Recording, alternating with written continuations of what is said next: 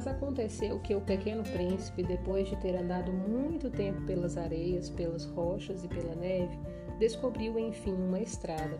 E as estradas vão todas na direção dos homens. Bom dia, disse ele. Era um jardim florido de rosas. Bom dia, disseram as rosas. O pequeno príncipe contemplou-as. Eram todas iguais à sua flor. Quem sois? perguntou ele espantado. Nós somos as rosas, disseram as rosas. Ah, disse o pequeno príncipe. E ele sentiu-se extremamente infeliz. Sua flor lhe havia contado que ela era a única de sua espécie em todo o universo. E eis que havia cinco mil todas iguais num só jardim. Ela teria de se envergonhar, pensou ele. Se visse isto, começaria a tossir, fingiria morrer para escapar ao ridículo. E então seria obrigado a fingir que cuidava dela, porque senão, só para me humilhar, ela seria bem capaz de morrer de verdade.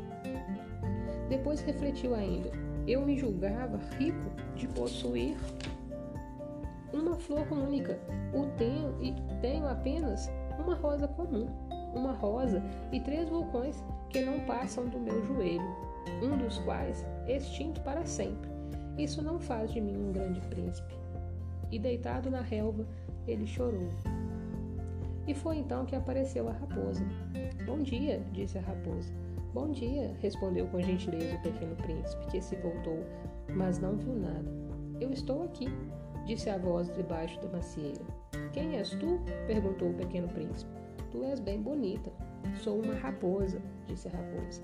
Vem brincar comigo, propôs o pequeno príncipe. Estou tão triste. Ah, não posso brincar contigo, disse a raposa. Não me cativaram ainda. Ah, desculpa, disse o pequeno príncipe. Mas após refletir, acrescentou: O que quer dizer cativar? Tu não és daqui, disse a raposa. Que procuras? Procuro os homens, disse o pequeno príncipe. O que quer dizer cativar?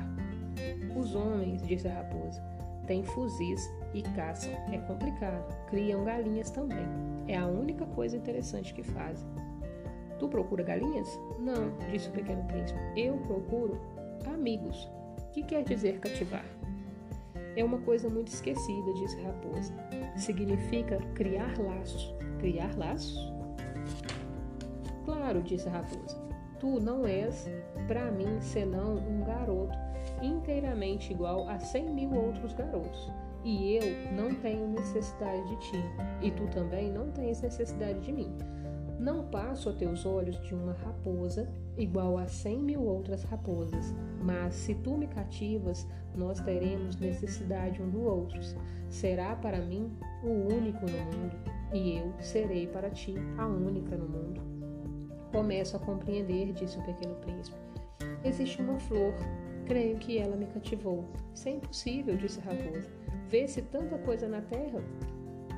Oh, não, foi na não foi na terra, disse o pequeno príncipe. A raposa pareceu muito intrigada.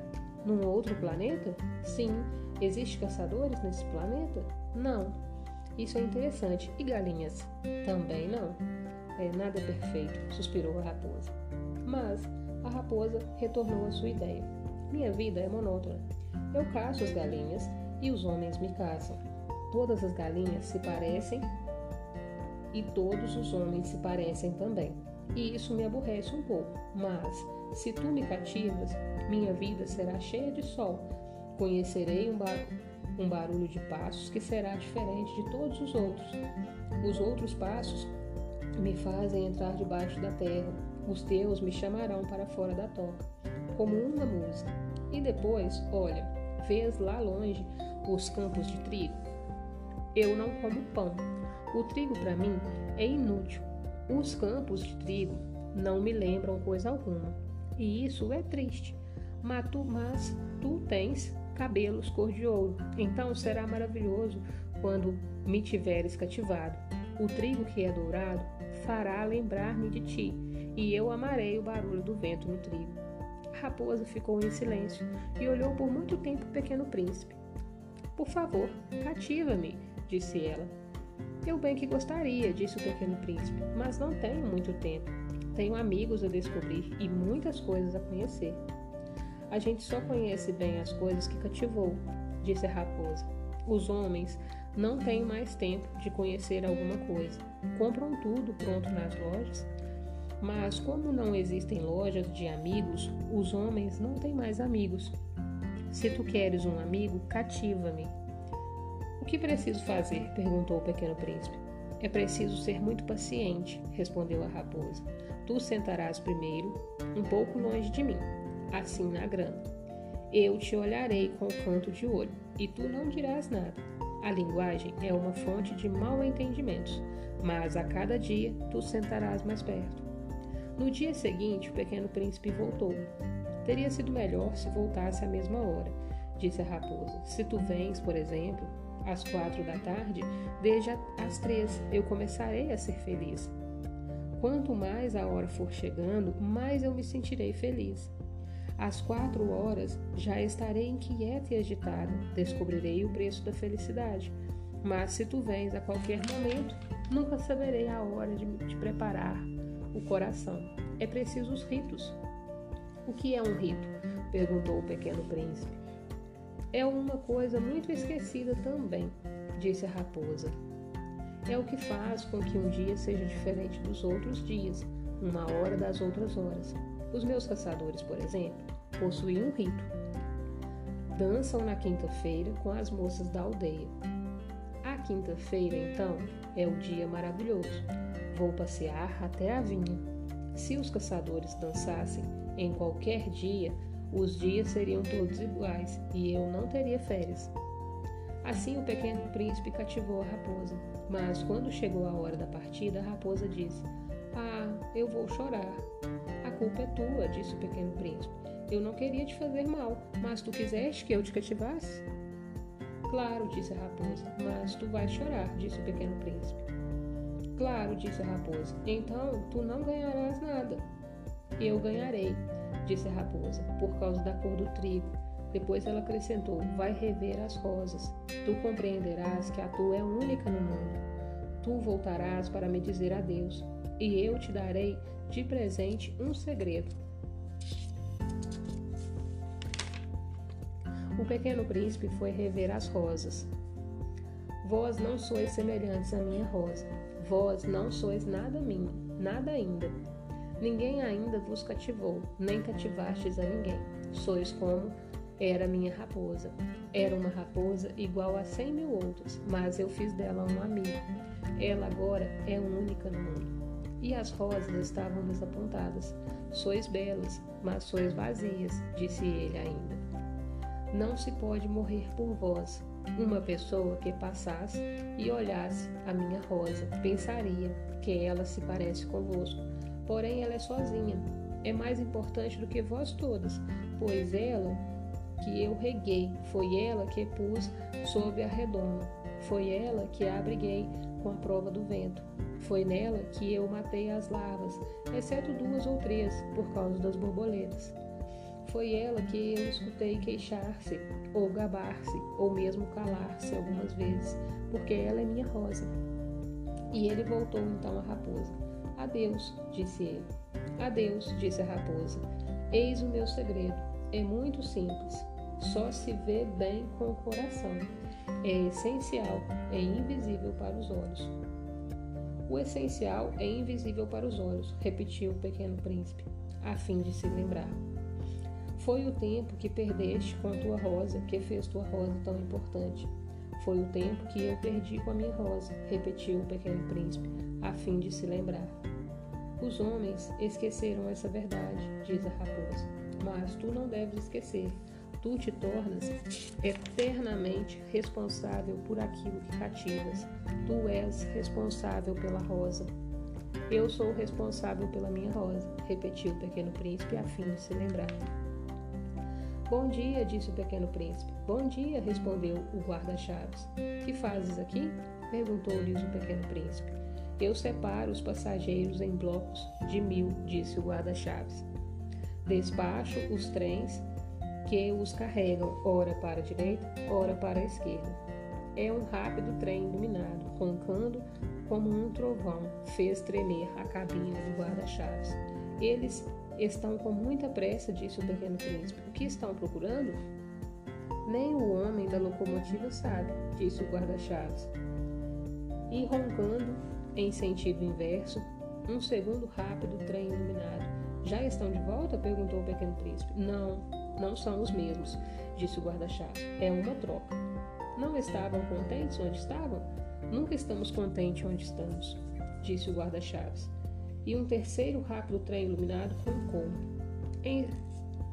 Estão perseguindo os primeiros viajantes?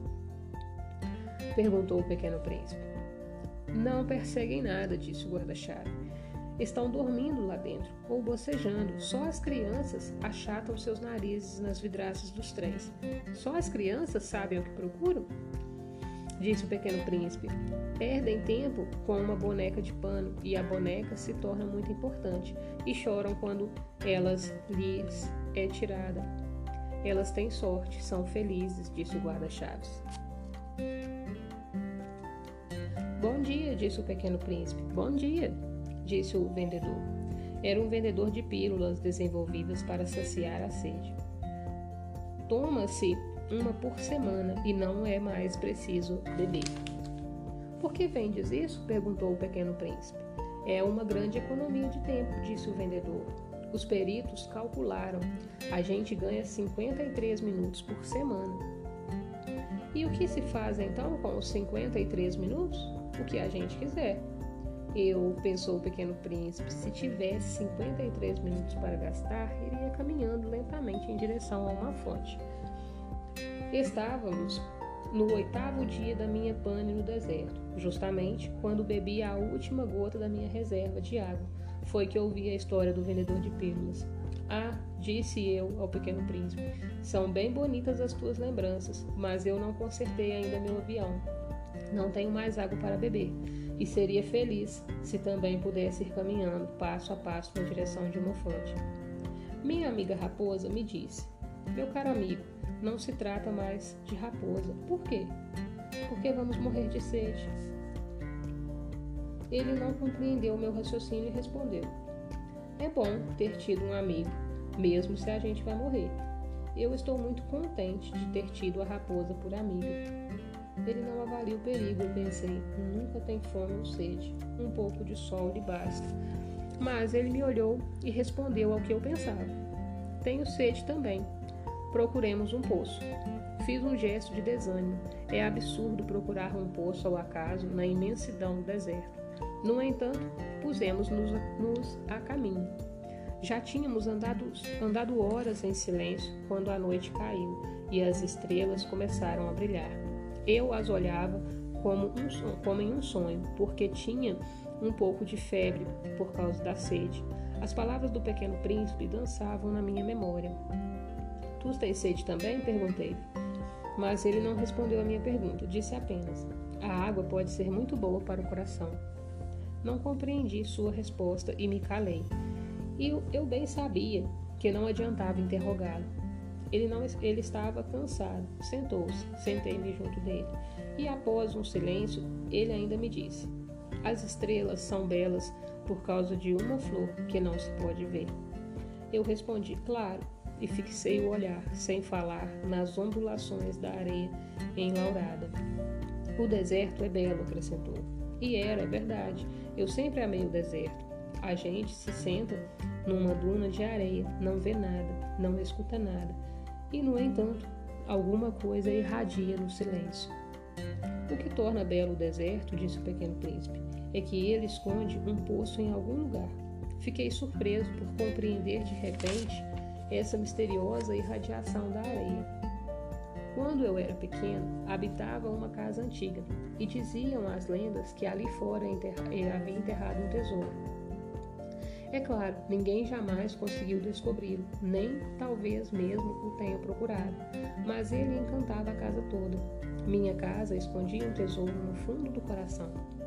Sim, eu disse o pequeno príncipe. Quer seja a casa, as estrelas ou o deserto, o que faz sua beleza é invisível. Estou contente, disse ele, que esteja de acordo com a minha raposa. Como o pequeno príncipe adormecesse, tomei-o nos braços e prossegui a caminhada. Eu estava emocionado. Tinha a impressão de carregar um frágil tesouro. Parecia-me mesmo não haver na terra nada mais frágil. Eu olhava a lua, a luz da lua, a fronte pálida e os olhos fechados, as mechas de cabelo que tremiam ao vento, e eu pensava: o que vejo não é mais não é mais que uma casca. O mais importante é invisível. Como seus lábios entreabertos esboçavam um sorriso, pensei ainda. O que tanto me comove nesse pequeno príncipe adormecido é a sua fidelidade a uma flor. É a imagem de uma rosa que brilha nele, como a chama de uma lâmpada, mesmo quando dorme. E eu não o senti ainda mais frágil. É preciso proteger as lâmpadas. Um pouco de vento pode apagá-las. E caminhando assim, eu descobri o poço ao raiar do dia. Os homens, disse o pequeno príncipe, se escondem nos rápidos trens, mas não sabem o que procuram. Então eles se agitam, ficam rodando à toa. E acrescentou: E isso não vale a pena.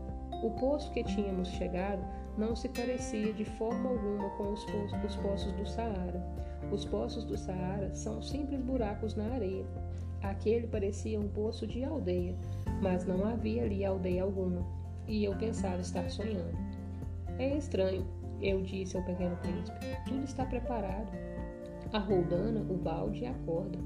Ele riu, pegou a corda e fez girar a roldanha. E a roldanha gemeu como gemem os velhos cataventos quando o vento dormiu por muito tempo. Tu escutas? disse o pequeno príncipe. Estamos acordando o poço, ele canta. Eu não queria que ele fizesse esforço. Deixe que eu puxe, disse. É muito pesado para ti. Lentamente içei o balde e o instalei com cuidado na borda do poço. Nos meus ouvidos permanecia ainda o canto da roldanha, e na água, que ainda tremia, via tremer o sol. Tenho sede dessa água, disse o pequeno príncipe. Dá-me de beber? E eu compreendi que ele havia buscado. Levantei o balde até os seus lábios. Ele bebeu, de olhos fechados. Era doce como uma festa. Essa água era muito mais que alimento. Nascera da caminhada sobre as estrelas, no canto da roldanha, no esforço do meu braço. Era boa para o coração, como um presente. Quando eu era pequeno, as luzes da árvore de Natal, a música da missa de meia-noite e a doçura dos risos refletiam todo o esplendor dos presentes de Natal que eu recebia. Os homens do teu planeta, disse o pequeno príncipe, cultivam cinco mil rosas no mesmo jardim e não encontram o que procuram. Eles não encontram, respondi. E, no entanto, o que eles buscam poderia ser achado numa só rosa ou num pouquinho de água. É verdade, respondi. E o pequeno príncipe acrescentou: Mas os olhos são cegos, é preciso buscar com o coração. Eu havia bebido, eu respirava bem. A areia, ao nascer do dia, é cor de mel, e a cor de mel me fazia feliz, porque então eu estava triste? É preciso que cumpras a tua promessa, disse-me docemente o pequeno príncipe, que de novo estava sentado junto de mim. Que promessa? Tu sabes, a mordaça do meu carneiro. Eu sou responsável pela flor. Tirei do bolso os meus rascunhos de desenho. O pequeno príncipe os viu e disse rindo: Teus bobás parecem um pouco repolhos. Oh, eu estava tão orgulhoso dos meus baobás.